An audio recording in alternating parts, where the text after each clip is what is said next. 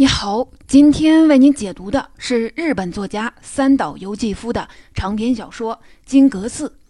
三岛由纪夫出生于1925年，本名平冈公威，是日本当代文学史上首屈一指的作家，也是日本被翻译成外文最多的作家，被誉为日本的海明威。他的作品既有日本文学一贯的细腻柔情。也有其他日本作家身上少见的暴力、血腥与黑暗。他曾说：“我心之所向是死亡、黑夜和鲜血。”而我们今天要解读的小说《金阁寺》，正是三岛一生最重要的作品，把他追求美又毁灭美的特点体现得淋漓尽致。金阁寺始建于一三九七年，是一座紧邻池塘修建的日式三层建筑。因为它的外墙用金箔装饰，所以又被叫做金阁寺。但你知道吗？我们今天看到的金阁寺其实是一个复制品。一九五零年，在寺内修行的一个和尚突然放了一把火，把整个金阁寺烧成了灰烬。这件事儿在当年引起了巨大的轰动。一座经历了二战洗礼都毫发无伤的建筑，居然被人蓄意毁坏了。而这个纵火的和尚居然说，他之所以烧掉金阁寺，是因为他嫉妒金阁寺的美，必须将其毁灭。一九五五年，金阁寺根据原来的面貌重新修建，后来又经过翻修，成了我们今天看到的样子。金阁寺被烧毁的事件让作家三岛惋惜不已，他萌生了创作的念头。特意跑到金阁寺所在的京都和纵火犯的故乡，做了十分详尽的实地采访，试图通过自己的笔来深挖纵火犯行为背后的动机，让读者站在人物的角度去体验这种嫉妒心理是如何一步步变化升级，最终变成纵火行为的全部过程。一九五六年，小说《金阁寺》正式出版，引起了巨大的反响。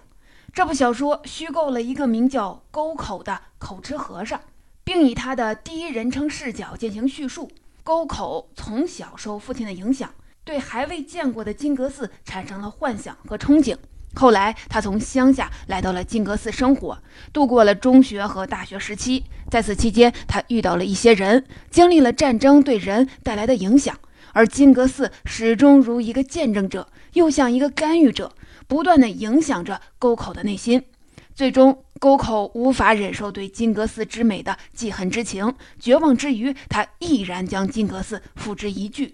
日本的文学传统总是把人生和审美方面的各种感受写得非常的细腻深入，但涉及理性思考时，往往就比较简单，甚至略显单薄。归纳起来就是重情弱理。三岛的作品在这方面与一般日本文学很不一样。他作品的一个重要的特点就是感受性和理念性都很强。在《金阁寺》这部小说里，对金阁寺的描写细腻而感性，主人公沟口不断的在感受着金阁寺在各个角度和不同时间的美。同时呢，沟口从头到尾也在思考金阁寺之美的意义，思考金阁寺与世界、自己与金阁寺和世界的关系。这种思考始终推动着小说的进程。人物充分而饱满的心理变化历程，也有着清晰且富有逻辑的路径。在以往对金阁寺的作品解读中，常常把焦点都放在主角沟口身上，而把金阁寺这个形象的作用给忽略了。但当我们细细的去读这部小说时，会有一种奇妙的感觉：三岛笔下的金阁寺虽然只是一个物体，但它好像被赋予了人的灵魂。所以啊，我们不妨这样来理解。这部小说的主角实际上有两个，一个是沟口，另一个是金阁寺。小说通常要描写冲突，这里冲突的双方其实就是沟口与金阁寺。也许你会觉得疑惑，金阁寺又不是人，没有行为能力，怎么能构成冲突的另一方呢？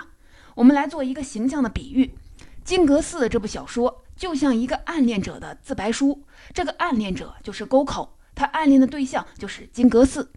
沟口默默地欣赏着金阁寺的美，幻想着与他相处的种种情节，而金阁寺就像多数被暗恋的人一样，对一切毫不知情，甚至从来没跟沟口有过真实的接触，但他却实实在在影响了沟口的命运。不管沟口在生活里遇到什么人，经历了什么事儿，好像一切都与金阁寺脱不开关系。沟口在人生中做出的各种选择，也都受到了金阁寺的影响。这不就是一个暗恋者的心态吗？虽然对方什么都没做，甚至与你没有半点的互动，但你的世界早就被他搅得翻天覆地。至于暗恋的结果，也有很多种。沟口则选择了最极致的一种，不能拥有，便将它亲手毁灭。金阁寺虽然是物，不是人，没有行为能力，但它是有力量的。这种力量就源于它的美，而这种美的力量又被敏感的沟口感知到了。在这样一种不对等的情感关系中，沟口始终处于下层仰望的位置，而金阁寺则处于上层高高在上，遥不可及。所以金阁寺的悲剧就这样一步一步发生了。这样的结局带着一种悲观宿命的色彩。可以说，整本书既是金阁寺的毁灭之路，也是沟口这样一个人的情感毁灭之路。所以啊，沟口和金阁寺这一对冲突双方的关系变化，就是整部小说的核心。当我们理解了这个关系，就可以理解这部作品。小说以时间顺序展开，沟口和金阁寺的关系总共经历了四个阶段。这四个阶段就很像一段失败的恋爱关系会经历的过程。我们可以把它依次的称为心动期、磨合期、冲突期、决裂期。而在此期间出现的一些人物和事件，都是服务于沟口与金阁寺关系的。我们先来看第一阶段心动期。沟口生活在一个偏远的海边城市，他的父亲是一个和尚。在日本，和尚是可以娶妻生子的。沟口的命运早就被家里安排好，父母希望他有一天能当上京都金阁寺的住持。沟口从小就口吃，他没法向世界表达自己，世界也没法接纳他，这是他一生的心理阴影。书里描写到，语言就是打开内心世界与外界之间的钥匙，但沟口的这把钥匙完全生锈了。口吃这件事儿让他觉得非常的自卑和耻辱。这个过早就被世界拒绝的人，在心底也埋下了毁灭和仇恨的种子。口吃和家族传承，使得当和尚是他唯一可以选择的道路，而这也代表了他注定不可能真正的融入这个世界。虽然生理上有缺陷，但沟口并非普通人。口吃这件事儿，反倒让他从小就对美产生了更强烈的渴望和更敏锐的感知力。一方面，他追求美；一方面，又认为完美是一种威胁，因为在完美面前，所有不完美的东西会被映衬得更加的丑陋。其实，这样扭曲的人物设定，在无意间也反映出三岛由纪夫本人的审美。三岛天生身体瘦弱，但他对希腊式的强壮身体非常的向往，认为肉体比精神永恒。一九五五年，三十岁的三岛开始去健身房进行大量的运动，希望通过刻苦的体能训练，把自己的美学主张贯彻到身体的每块肌肉上，让自己不再因为肉体的自卑而烦恼。沟口对金阁寺的印象，此时只停留在父亲的描述以及课本的照片上，并没有真正的亲眼目睹过金阁寺的面貌。但这并不妨碍他对金格斯的幻想。小说中，父亲称人世间再没有比金格斯更美的东西了。沟口也认同这一点，以后无论见到什么美好的事物，他都会联想起金格斯，并用像金格斯一样美来形容他们。这是一个非常重要的前提，他在沟口的意识里奠定了一个牢固的观念：金阁寺就是美的象征，甚至是沟口想要融入而又无法融入的外部世界当中美的最高点，也是外部世界的支撑点。在生活里受尽了排斥和嘲笑的沟口，仿佛也找到了自己人生的支撑点。这里还有一个细节值得我们注意，在小说中，沟口反复强调。尽管看过金阁寺的照片，但他仍然觉得还是自己想象中的金阁寺更美。这种情形就很像一个情窦初开的少年迷恋上了一个遥不可及的偶像，他拒绝接受真实，只是一味地沉浸在自己的幻想中，并反复的自我催眠，想象在这个时期高过了现实。这也为他日后的思想和行为奠定了一个基调。这时发生了一件事儿，我们可以把它看成沟口第一次与社会打交道。沟口喜欢上了一个叫有为子的美丽姑娘，为了认识对方，还做出了半路拦道的荒唐行为。姑娘十分的气愤，于是去了沟口家来告状。事发之后，沟口受到了更多的嘲笑，这让他觉得更加的羞耻。他甚至恶毒地诅咒姑娘去死。不久后，姑娘真的死了。不过与沟口无关，他是先出卖了自己逃兵的情人，然后被情人一枪打死。有为子的出现是沟口第一次真正在人世间感受到美。通过书中的描写，我们隐约的感觉到，假如金阁寺在人世间外化出一个形象，那么它大概就是有为子。沟口对姑娘的感觉很复杂，一开始觉得她高高在上。在得知他出卖情人以后，又感觉在道德的准则上，姑娘似乎瞬间降到了与自己同样的位置，两人之间距离被拉近了。而姑娘被情人杀死之后，死亡又一下把姑娘的形象又拉回到原来的高度。沟口仿佛感到了姑娘的背叛，这种感觉不就是刚才我们描述过的暗恋的关系吗？沟口从头到尾都在编织着自己与姑娘的爱情之梦。这种关系上的时远时近，也是沟口因为自卑而不断寻找的心理平衡。有为子的事件其实只是一个伏笔，有着暗喻的意味。沟口与金阁寺幻化在人间的形象，最后落得这般下场，那他与金阁寺之间又会走向什么样的结局呢？整个第一阶段，金阁寺始终高高在上，如理想一样遥远且美丽，并且让沟口心动的是他幻想中的金阁寺。而非真实存在的那个金阁寺。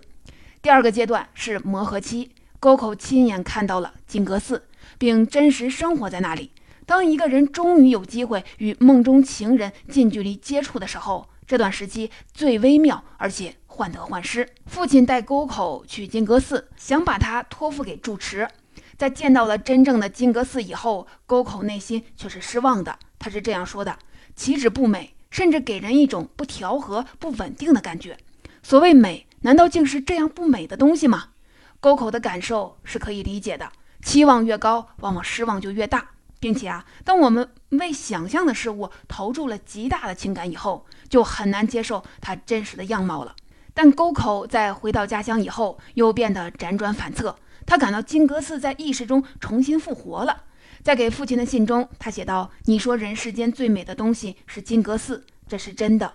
这与恋爱关系中距离产生美的道理是一样的。尽管现实与自己的想象存在落差，但分别之后，距离弥补了一切的不美好，反倒让这段关系变得更加的令人迷恋。到家乡没多久后，父亲就去世了，沟口回到了京都，从此彻底在寺庙里安身立命。”每天在这里念书修禅，这是一种物理距离上的拉近，但心理上金阁寺与他依然遥远。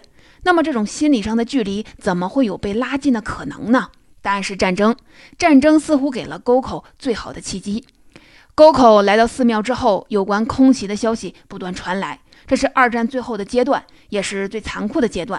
在战败的阴影笼罩下，人们终日惶惶，担心身处的城市随时会被轰炸。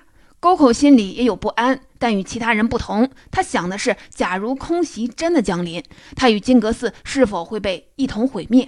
书里写道：金阁寺既然是美的极致，当世界摇摇欲坠、即将不存在的时候，为什么金阁寺却还安然无恙呢？这种安然无恙，反倒让他觉得不安。面对这种毁灭，他内心不是抗拒，相反是期待。这是沟口第一次把金阁寺与真实世界联系在了一起。战争的存在使得金阁寺有了被毁灭的可能性，他好像从神坛上走了下来，降低到了和自己平等的位置，变成了可以被摧毁的俗世的东西。沟口终于感受到了金阁寺的脆弱性和人间性，如同他当年感到有为子与自己的距离拉近了一样。此时，小说中一个重要的人物鹤川出现了。鹤川代表着光明的一面，他单纯善良，毫不介意沟口的口吃。这样的温情对沟口来说有着净化的作用，消解了沟口的丑陋与恶意，同时也成了沟口同光明世界连接的细线。这份友谊让沟口感到了久违的光明与温暖。沟口这样描述鹤川：“他是我的正片，而我是底片。”没过多久，日本战败已成事实，而金阁寺最终没有被战争毁灭。这个结果对沟口来说却不是好事儿。因为他感觉自己与金阁寺的关系又断绝了，如同当年和有为子的关系一样。金阁寺一度与自己如此的靠近，但最后又回到遥不可及的位置。高口再一次感受到背叛的滋味。第二个阶段就像是恋爱中的磨合期，从遥不可及到物理距离被拉近。此时暗恋的一方又开始渴望心理距离上的拉近，而期待落空以后的失望让人无法接受。这段时期里有相处的甜蜜，但又埋下了仇恨的种子。第三个阶段是冲突期，当感情关系进入到这个阶段，除了矛盾升级以外，人的精神状态也会发生改变，人性中的恶会被慢慢的放大。沟口在读大学预科期间认识了一个叫百木的人，与鹤川所代表的光明相反。百木代表了极致的黑暗与堕落。百木是一个生理上畸形的人，天生足内翻，他的内心与外表同样的阴暗丑陋。与沟口一样，百木也是一个被世界和美拒绝的人，但他比沟口要主动，他选择伤害别人和否定一切来获得主动权。他玩弄女性的情感，甚至出手伤人，这些行为仿佛在向世人昭告，他才是那个拒绝世界的人。沟口与鹤川、百木这三个人物之间的形象定位非常的巧妙。如果说鹤川象征着光明，百木象征着黑暗，那么沟口则是徘徊在黑与白之间的灰色地带。沟口选择靠近百木而远离鹤川，这个举动也颇有象征意义，这也是他选择堕落的开始。沟口靠近百木，除了同病相怜之外，他更羡慕百木那种肆意作恶的能力。当他试图去模仿的时候，发现并不成功。比如，百木带着沟口去结交女性，百木可以随便的与人发生关系，但沟口却在和女生亲热的过程中突然想到了金阁寺，然后就畏缩起来，最后招致女生的白眼。不久，鹤川意外死亡的消息传来，这对沟口来说是一个不小的打击，仿佛当他选择了黑暗，光明就消失了一样。鹤川死后，沟口变得更加消沉。他逃课，考试不及格，甚至要留级，这使得寺庙的住持对他非常的失望。同时，住持私会妓女的秘密又无意中被沟口发现了，这也让两人的关系变得更加的尴尬。最后，住持亲口的对沟口说，他已经决定彻底的放弃沟口，也就是说，沟口在寺庙里已经毫无前途和希望可言了。沟口把这一切的错都归结到金阁寺的身上。他说：“金阁寺总是出现在女人和我之间，人生和我之间。我的手一触及想抓住的东西，那东西就立即变成了灰，展望也完全变化成了沙漠。”沟口感到外部世界又一次的严厉的拒绝了自己。他从寺庙出走，来到家乡的海边，凝望着大海，感受到蛮荒与萧瑟的力量。这股力量似乎给他了一种启示，一个坚定而可怕的念头。从他的口中说了出来。他说：“我必须烧掉金阁寺。”小说中对于沟口这一段心理的描写非常的深刻。三岛写道：“有生命的东西不像金阁寺那样具备严密的一次性。我们可以这样来理解：在这个世界上，有生命的东西是很难被彻底的摧毁的。比如说春风吹又生的野草，但金阁寺不一样，毁灭了就彻底完了。”金阁寺在沟口心里是外部世界美的象征，秩序的体现，代表了既定存在的这个社会。沟口把自己与社会的矛盾转化为自己与金阁寺的矛盾，所以烧毁金阁寺是想从根本上解决问题。好像只有金阁寺毁灭了，让他产生痛苦的这个世界才能彻底的停转。在这里，我们又看到三岛文学的一个特点：他对日本文学传统既有继承，又有发展。三岛的作品在审美上达到了极高的程度，他笔下的美有着阴柔的一面，这与他不少前辈作家是一致的。但他笔下的美还有阳刚的一面，这体现在他笔下的人物不仅仅是被动地感受到美，并且还对此做出了回应。他们既是感受者，又是行动者，而在行动的实施过程中，往往又带着极端而爆裂的色彩，有一种赴汤蹈火、玉石俱焚的气势。第三个阶段是沟口心理变化最大的时期，因爱生恨。这个暗恋的人终于产生了要毁灭恋爱对象的念头。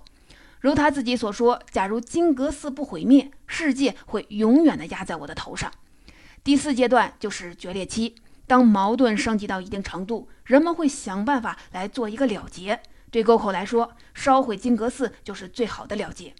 从老家回来以后，沟口得知了鹤川之死的真相。原来这不是意外，而是自杀。而且鹤川与百木的私交更好，两个人背着沟口结成了更牢固的友谊同盟。鹤川善良与光明的形象就此崩塌，沟口感到了一种毁灭感。也许这世上从来就不曾有过光明与温暖，黑暗和痛苦才是唯一的真相。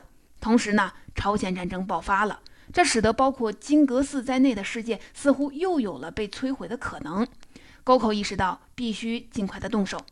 最后的纵火过程，三岛花了大段的篇幅去进行描写，极具美感和震撼力。沟口本来是打算带着全部的家当与金阁寺同归于尽的，但因为第三层舍利殿的门被锁死，他没能进入其中。这好像是金阁寺对他的一种无声的拒绝。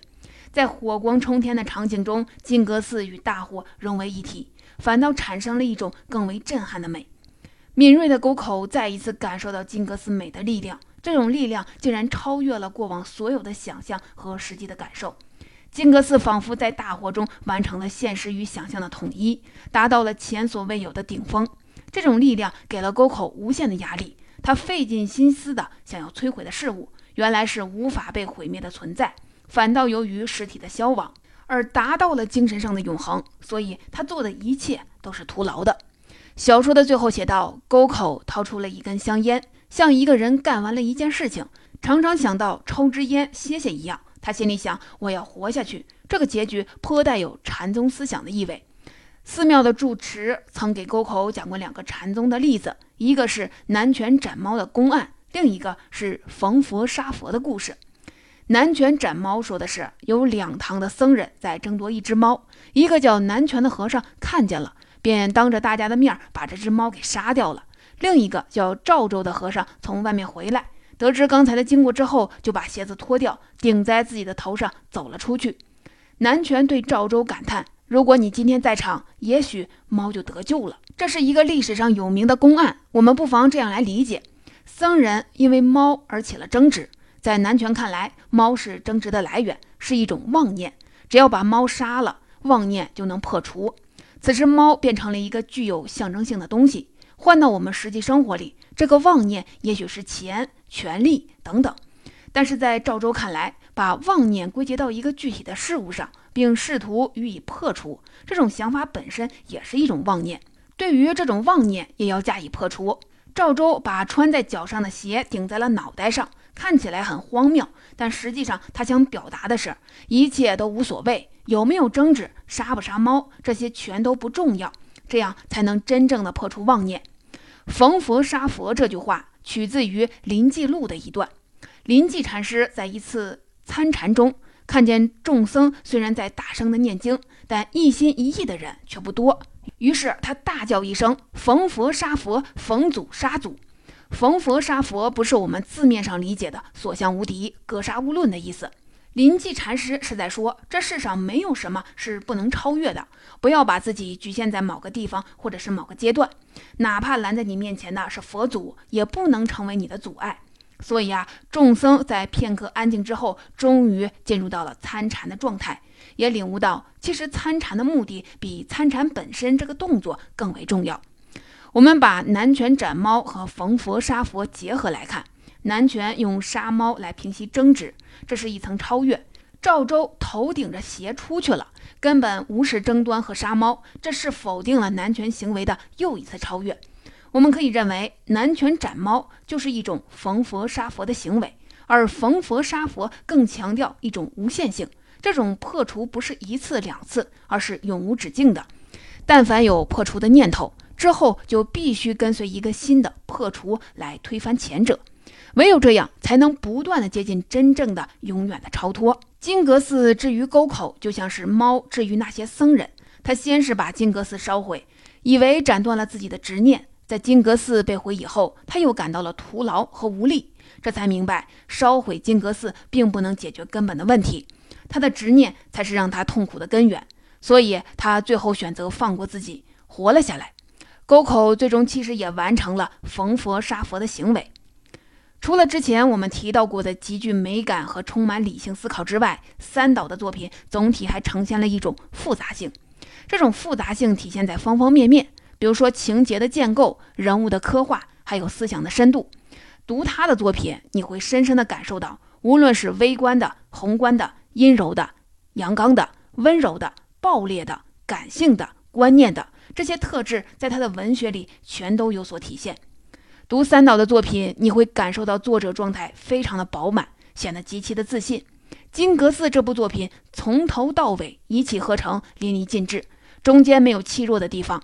三岛通过对金阁寺之美的极致的表达，也让人们对这座建筑充满了怀念和赞美之情。这部小说也可以看作是对金阁寺最盛大的祭奠和礼赞。三岛对纯粹有着近乎偏执的爱。他把最完美的词汇留给了作品中最纯粹的人物，又抱着近乎自我毁灭的决心，将他们一个个推向毁灭的深渊。这种怪异的审美最终改变了三岛的人生轨迹。